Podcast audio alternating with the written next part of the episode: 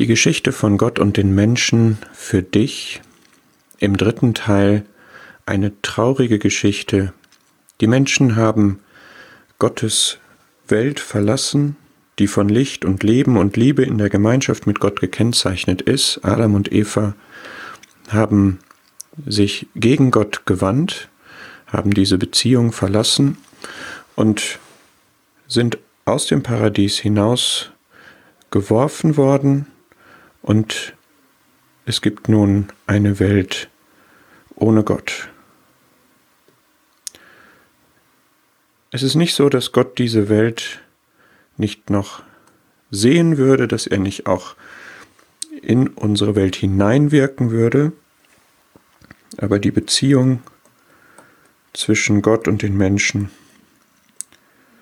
die Gemeinschaft ist zerstört. Es gibt eine große Kluft zwischen Gott und den Menschen. Und in dieser Welt, die ohne Gott ist, wachsen alle Menschen auf. Da sind nicht nur Adam und Eva jetzt,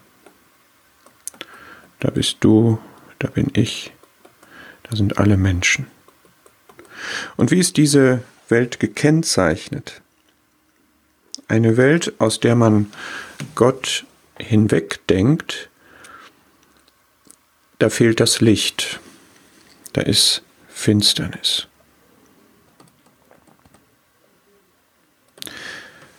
Finsternis, Dunkelheit, Kälte, Orientierungslosigkeit, Gefahr, Unwohlsein. In einer Welt, in der Gott nicht ist, ist nicht Leben, sondern Tod. Keine Kommunikation, kein Wachstum, keine Entwicklung, Kälte, Starre, Tod. Und in einer Welt, in der die Liebe nicht ist, was ist da? Ist da Hass? Ist da Gleichgültigkeit? Und jetzt sagst du vielleicht, naja, mein Leben, meine Erfahrung, mein Umfeld ist aber nicht so.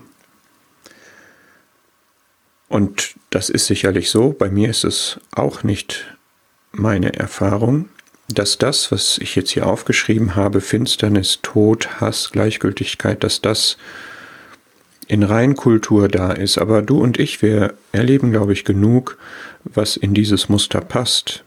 Wir erleben genug Kälte. Wir wissen, dass Menschen in vielen Fällen orientierungslos sind. Wir wissen, wie Beziehungen tot sein können. Wir kennen Hass. Das, was Liebe genannt wird, ist oft Egoismus. Und wir leben in einer recht zivilisierten Gesellschaft. Bei uns spielen Erziehung und Sozialisierung noch eine große Rolle. Insofern erleben wir dieses hier in abgemilderter Form. Aber zwei Dinge kann man dazu sagen. Das eine ist, das, was wir hier an Positivem erleben, erreicht nicht die Qualität dessen, was man mit Gott erlebt. Liebe, die wir erleben, ist nicht die Qualität von Liebe, die Gott bietet. Die Orientierung, die Gott gibt, ist etwas anderes als der Rat, die Hilfe, die man von seinen Mitmenschen bekommen kann. Und zweitens, wenn man sich unsere Zivilisation wegdenkt und in Länder oder in Zeiten oder auch in unsere deutsche Vergangenheit guckt, wo relativ ungezügelt sich Hass, Finsternis und Tod ausgebreitet haben, dann sehen wir, dass auch Menschen wie du und ich in ausgeprägter Form diese Kennzeichen der Welt ohne Gott erleben und sogar selber verwirklichen können. Und so bietet diese Welt ohne Gott ein trauriges Bild. Und wir wollen in den nächsten zwei Videos sehen, noch etwas vertiefter, wie es dazu kommt, aber dann auch wie denn der Weg zurück aussehen kann.